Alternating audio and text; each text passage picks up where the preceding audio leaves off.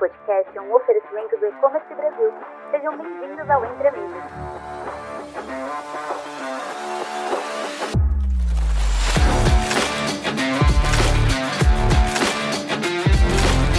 Olá, ouvintes! Aqui é Alexandre Eva, do E-Commerce Brasil, e você está sintonizado em mais um episódio do Entre Amigos com a Frete Rápido. Hoje Vamos mergulhar no universo da gestão de fretes omnichannel e entender a importância de uma torre de controle nesse contexto. E para nos guiar nessa jornada, temos conosco um grande amigo especialista no assunto, Ricardo Andrade. Com passagens por empresas como Natura, Alpagartas e Leroy Berlin, Ricardo possui uma vasta expertise em omnicanalidade e logística.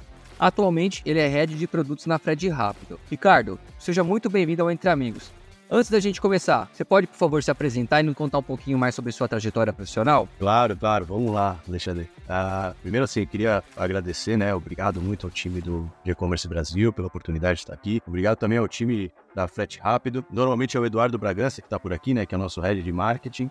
Uh, ele está de férias, espero, e eu espero muito representá-lo à altura aí, vamos ver se eu consigo. Uh, bom, eu sou o Ricardo Andrade, né, como você comentou, eu trabalho com logística há mais de 20 anos, principalmente em operações B2C. Então, normalmente minha, minha carreira foi, principalmente nos últimos anos, bem focada em omnicanalidade, falando de integrações entre os canais, né, já falando de Unified Commerce. eu comecei lá em 2001 com transportadores, né, e aí muito focado ainda no fracionado. Então, já falava ali da, daquela picadeira que dá aquele trabalho, entregar mais rápido e tudo mais. Eu tava na. Comecei na Rodonaves. Depois eu passei, inclusive, pela Ouro Verde, que era um outro transportador também.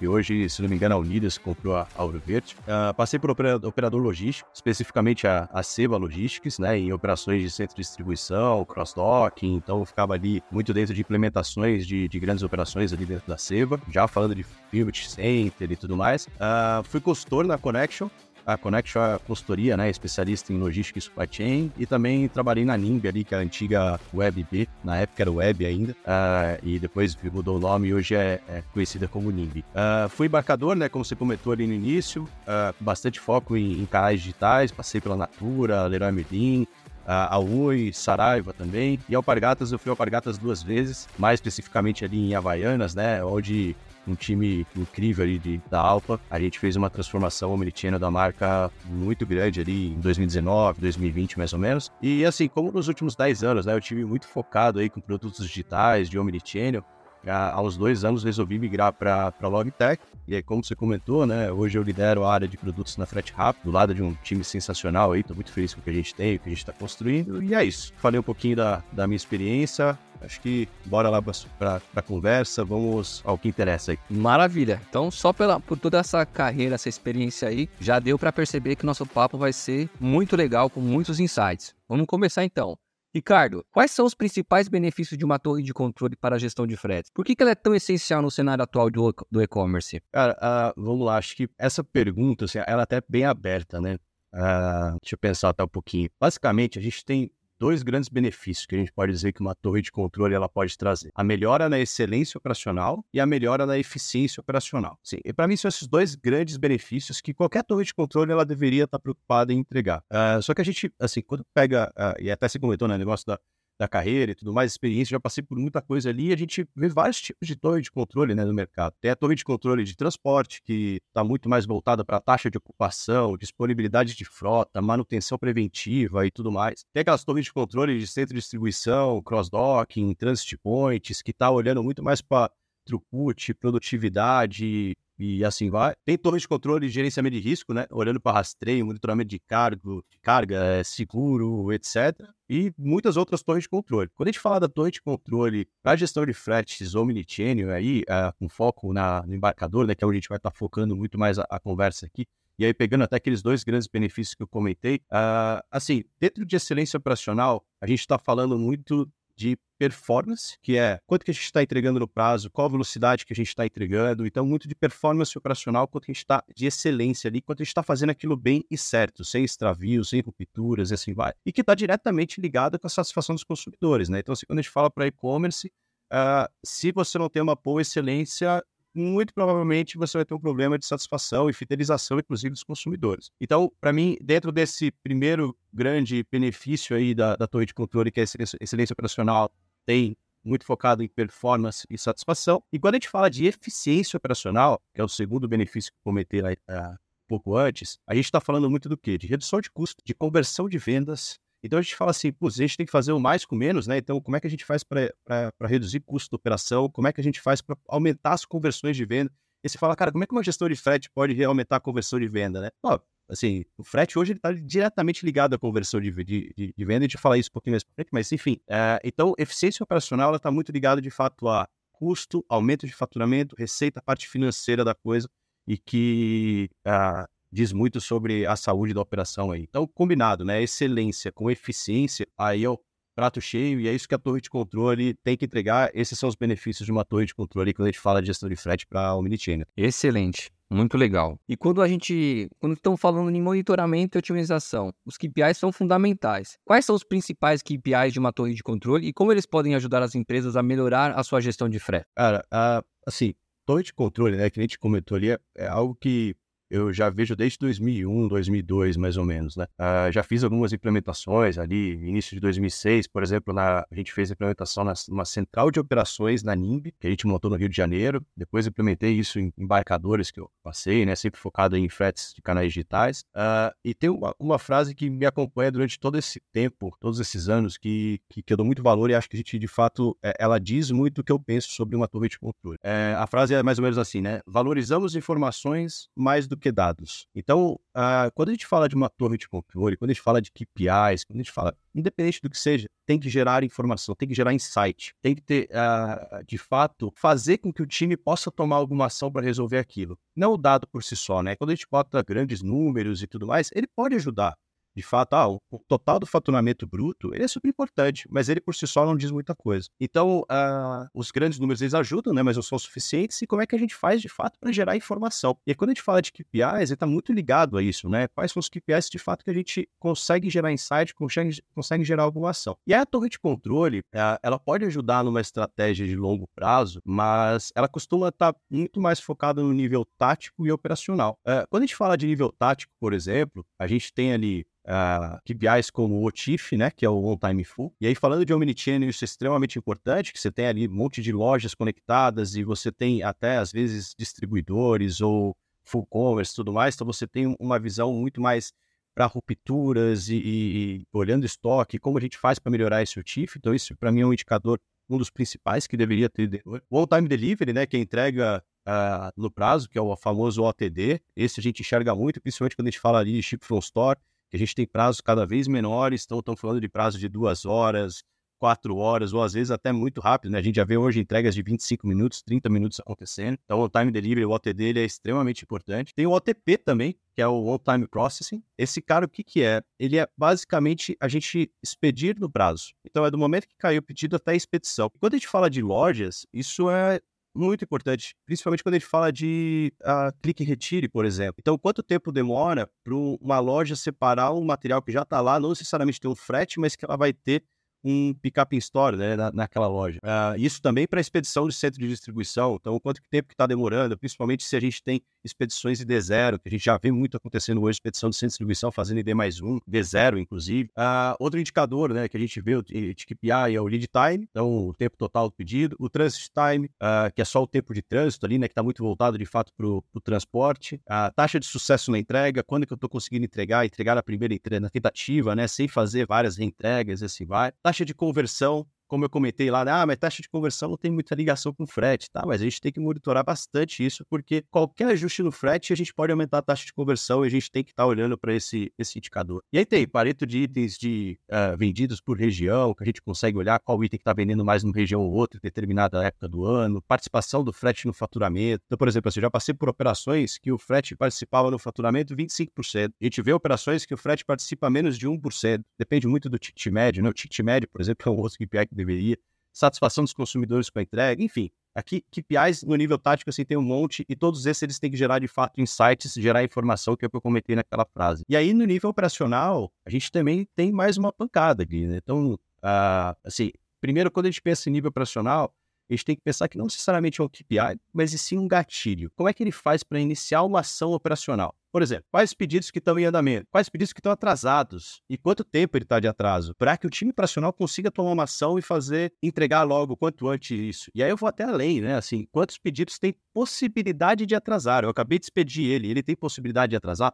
E aqui tem muito machine learning envolvido e tudo mais. Então, assim, é, para ele conseguir aprender de fato de tipo, ah, se acontece esse tipo de ocorrência, 99% das vezes eu atraso por esse tipo de ocorrência. Então, conforme ele vai aprendendo, ele vai dizendo e conseguindo trazer para a gente qual a possibilidade de atraso. E assim, é, tem vários outros KPIs e gatilhos operacionais que a gente poderia listar aqui, mas acho que esses são os, os principais. Uh, então, torre de controle para mim deveria ter olhando o tático, o operacional, e aí, de novo, naquela frase que eu comentei, né? Valorizamos informações mais do que dados, porque informação é o que a gente de fato tem que entregar para uma turma de. Muito legal, Ricardo. Eu acho que, que sua resposta aí para quem está procurando olhar nesse sentido aí vai esclarecer bastante para para pelo menos priorizar alguns KPIs no início, né? Para não deixar uma de uma, uma forma generalizada, vamos dizer assim. Exato, e tem, exato, e tem vários KPIs ali que a gente vê que assim, deveria ter. E aí depende de contexto para contexto, né? Mas, por exemplo, o time delivery, o OTIF, o OTP, são, são KPIs que muito provavelmente vai ter numa torre de controle. Pode ser que um ou outro, dependendo do contexto, pode ser que não. Legal. E a partir da análise e monitoramento da torre de controle, quais estratégias e insights que podem ser extraídos e aplicados para otimizar a logística e a entrega também? Uh, assim, como eu comentei antes, né, a gente falando um pouco da pergunta ali de estratégia, tipo, a torre de controle,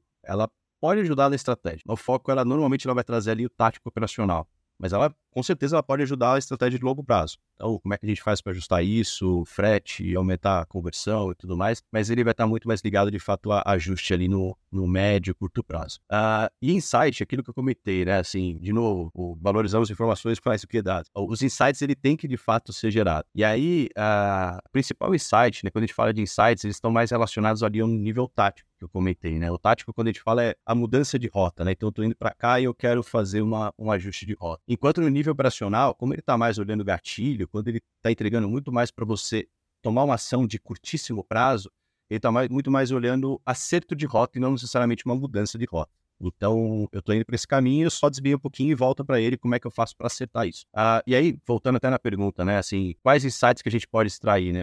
Aqui eu queria trazer até uh, alguns exemplos de experiência, tá? Uh, por exemplo, nos embarcadores que, que eu trabalhei, a gente olhava muito pro, pro lead time versus a, aumento de conversão. Então a gente falava, cara, tá, quanto que o lead time ele pode melhorar a minha conversão de vendas? E a gente começou a olhar isso por, uh, por região, por uh, micro-regiões ali, né? Do, do IBGE, por exemplo, estados. Uh, e aí eu vou trazer um exemplo aqui concreto do que a gente fez, por exemplo. a gente olhou Maranhão foi um, um, um dos, dos, estados que a gente estava olhando e a gente viu que a gente tinha contratado com o transportador, uh, era mais ou menos, se eu não me engano, no prazo de nove dias no total, e aí com, com expedição e tudo mais, dava em torno de 11 dias de entrega, 10 a 11 dias de entrega, e a gente começou a ver que Uh, o lead time, ele estava naquela região em sete dias. A gente falava, cara, assim, lead time, desde da, da, entrada do pedido até a entrega para o cliente, eu estou levando sete dias. Por que, que eu estou oferecendo para o cliente, prometendo para ele 10, 11 dias? E a gente começou a fazer alguns testes.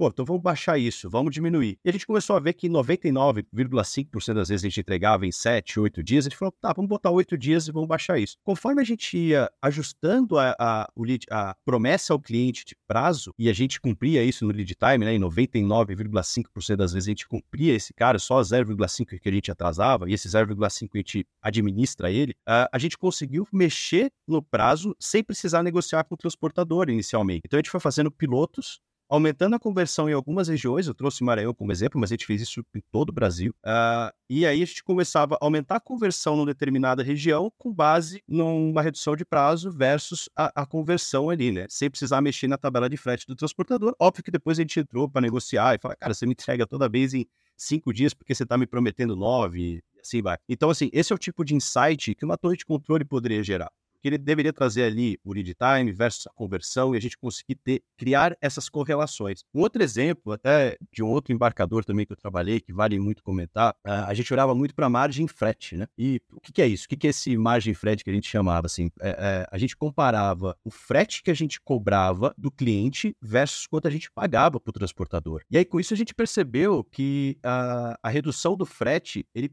em algumas regiões, dependendo da nossa apetite de redução, né?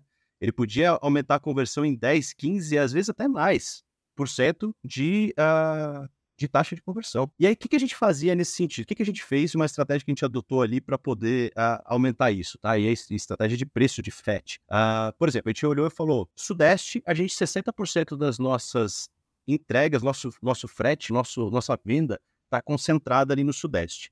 E o Sudeste, a gente viu que nossa, o frete mais barato que a gente tinha era R$ 5,00, 5,50, se eu não me engano, era uma coisa assim, a faixa mais barata lá de 100 gramas, 150 gramas. E aí só trazendo isso de parâmetro, tá? Uh, o que a gente fez? A gente foi lá e colocou para o Sudeste um frete de R$ 8,00 e não 5,50. Putz, mas vocês começaram a ganhar dinheiro com frete? Não necessariamente. A gente começou a subsidiar outras regiões. Então a gente começou a falar, tá, a minha malha logística não é tão boa ainda, então eu tenho alguns, algumas regiões eu tenho que percorrer uma distância muito longa e isso me faz ter um frete de 40, 50 reais. Eu não posso repassar esse frete para o meu consumidor. Então, o que, a gente fazia? A gente aumentava o frete de um lado para ganhar ou reduzir o frete do outro. Então, às vezes, em São Paulo, a gente cobrava um frete de 8, 9 reais, e quando a gente chegava para o Nordeste, ao invés de a gente cobrar um frete de 40, a gente cobrava um frete de 20. E isso aumentava a conversão absurdamente. Então, esse é outro tipo de insight que a torre de controle ela tem que trazer.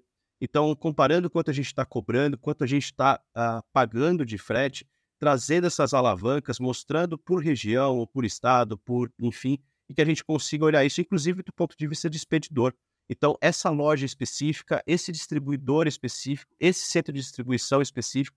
Então, uma torre de controle ele pode gerar muitos insights. Eu prefiro trazer dois exemplos aqui uh, de insights que a gente tirou de uma torre de controle mas mais para explicar um pouco do que, que o, uma torre de controle na gestão de frete omnichannel aí pode entregar. Cara, muito legal essa estratégia que você falou de tirar, é, tirar não, né? Aumentar o frete aqui um pouquinho no lugar para poder tirar de outro lugar, até por conta do, do, da distância do que você contou mesmo, porque eu vou falar aqui como consumidor, e eu acho que todo mundo, né? A gente já viu muitas pesquisas é, em portais e tudo mais, que o frete é um fator decisivo para a compra, né? E realmente, se você vai pagar um frete muito caro, você acaba, às vezes, desistindo, né?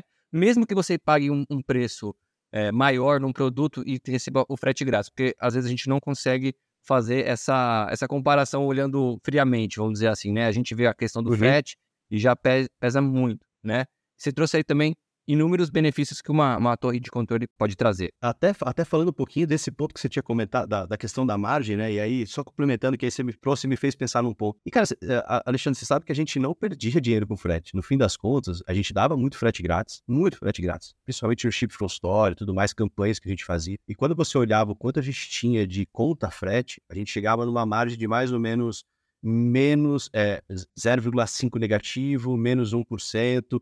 Era isso mais ou menos que a gente tinha de conta frete. Então, quando você vê, a nossa conta frete ela estava redondinha, sabe? Nossa margem de frete ali, né? desse embarcador específico. Então, assim, às vezes é um ajuste que você faz aqui e ali, e às vezes a gente, como consumidor, né? Sou consumidor também. Você vai lá e compra uma comida num, num app de entrega, você paga no frete 9, 10 reais. Então, a gente também já está meio que habituado a pagar esses 9, 10 reais de frete. Então, é, para mim, é, é, é, o tipo de coisa que uma torre de controle ajuda a entregar, sabe? Muito legal, eu, eu concordo com você também. E para as empresas que ainda não implementaram essa solução, como que elas elas podem começar a implementar a torre de controle? Quais que são os passos e considerações importantes que você pode passar? Cara, é, essa é uma excelente pergunta e confesso que ela é bem difícil de responder.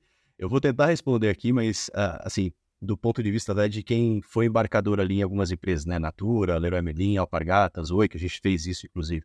E aí, entre. Uh, todas elas, a gente criou algo interno. A gente criou uma torre de controle nossa interna. Porque na época a gente não tinha ferramenta no mercado que atendesse isso 100%. A gente estava ali amadurecendo a omnicanalidade, testando muita coisa, a gente não sabia direito é, quais indicadores a gente queria acompanhar, como a gente queria acompanhar, então a gente começou a montar algumas coisas internas.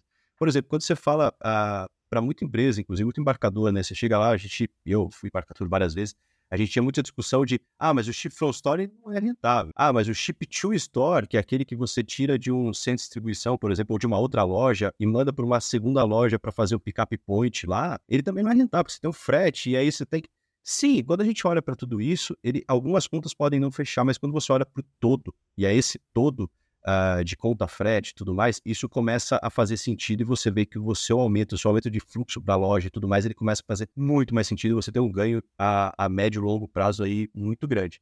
Então a gente estava testando muita coisa. E aí, nessa de testa muita coisa, a gente acabou montando internamente. Uh, mas hoje em dia, isso está um pouco mais fácil. Eu vejo, assim, todo dia eu vejo alguma coisa relacionada à torre de controle circulando na, nas redes sociais, uh, e, e, e, hoje já tem bastante, né? A gente já consegue ver no mercado torres de controle se movimentando, já se adaptando para esse contexto omnichannel e tudo mais. E aí, cabe os embarcadores, né, de e-commerce e omnichannel, assim, analisar o que se encaixa melhor para o seu contexto, a relação custo-benefício e como que isso pode se, se aplicar. A implementação em si, quando a gente pega ferramentas, ela é bem simples não, não é nada complexo, né? Você usa já uma ferramenta, muito provavelmente ela já vai ter uma torre de controle embarcado. Tem que ver de fato se ela consegue te entregar tudo que, que você espera. Uh, mas normalmente, se você está usando uma ferramenta de, de gestão de frete e tudo mais, ela vai ter a torre de controle que vai te entregar. Uh, e o fato assim, a torre de controle, ela tem que trazer insight, que é aquilo que eu comentei lá atrás. Então, independente de qual torre de controle, como que é e tudo mais, ela tem que trazer insights. E é isso que a gente cada vez mais pensa como torre de controle, né? Para insight, para quê? Para mudar a rota. E também para gerar acertos de rota, que é aquilo que eu comentei do nível tático e nível operacional, né? Como disse antes ali, valorizamos informações mais do que dados nossos querendo ser repetitivo, mas é isso.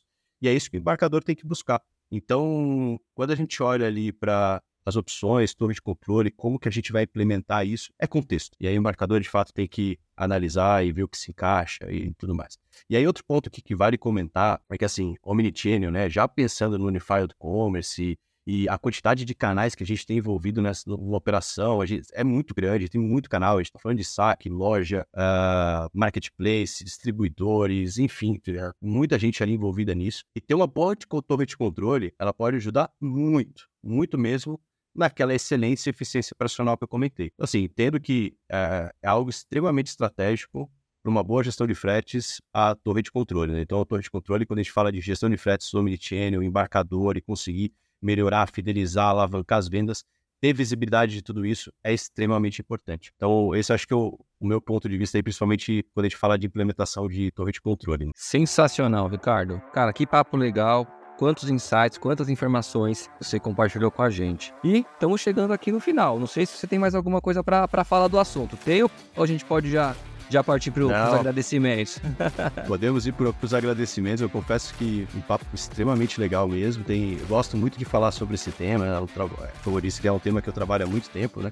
Já vivenciei isso em várias operações. É um tema que eu gosto bastante de, de falar. Poderia ficar aqui muito mais tempo, mas acho que chegamos ao fim. Não, não, eu tenho certeza que nossos ouvintes agora têm uma visão mais clara sobre a importância da gestão de fretes, mini-channel, e como uma torre de controle pode ser decisiva nesse processo, né? Antes da gente finalizar, você tem alguma mensagem final, uma recomendação, alguma dica, alguma coisa que você gostaria de compartilhar com nossos ouvintes? Eu acho que eu falei bastante ali, né? Acho que o principal agora é, é de fato agradecer, agradecer pela oportunidade, inclusive dos ouvintes que estão tá nos ouvindo aí. E é isso. Muito obrigado e nos vemos.